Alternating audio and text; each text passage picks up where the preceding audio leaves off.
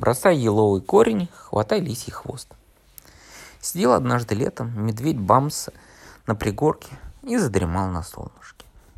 Тут лис Микель из лесу крадется. Увидел он медведя, думает, дремлешь, дедуля. Эх ты лежебокая таки, ну сыграю я сейчас с тобой шутку. Поймал он в лесу трех мышей, положил их на пенек под носом у медведя, сам подкрался к нему тихонько и как гаркнет – над самым ухом. «Бубух! Проснись, бамси, перстрелок за горой!» Закричал он так, а сам дер в лес.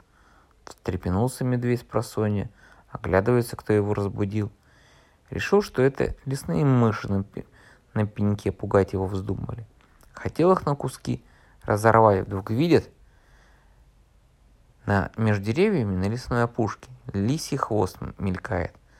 Понял медведь, что это Хитрый Микель над ним шутку сыграл и пустился в догонку за лису.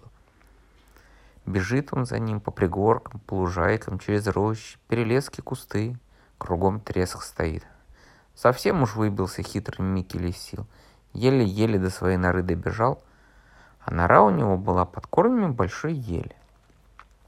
Хотел лист в нее нюр... юркнуть, а медведь хватит его за хвост и не пускает.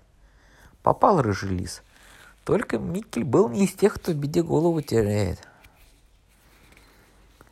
Обернулся он к медведю и крикнул. «Бросай еловый корень, хватай лисий хвост!» С перепугу выпустил медведь лисий хвост и за еловый корень схватился. А, лис, а Микель в нору и залез поглубже.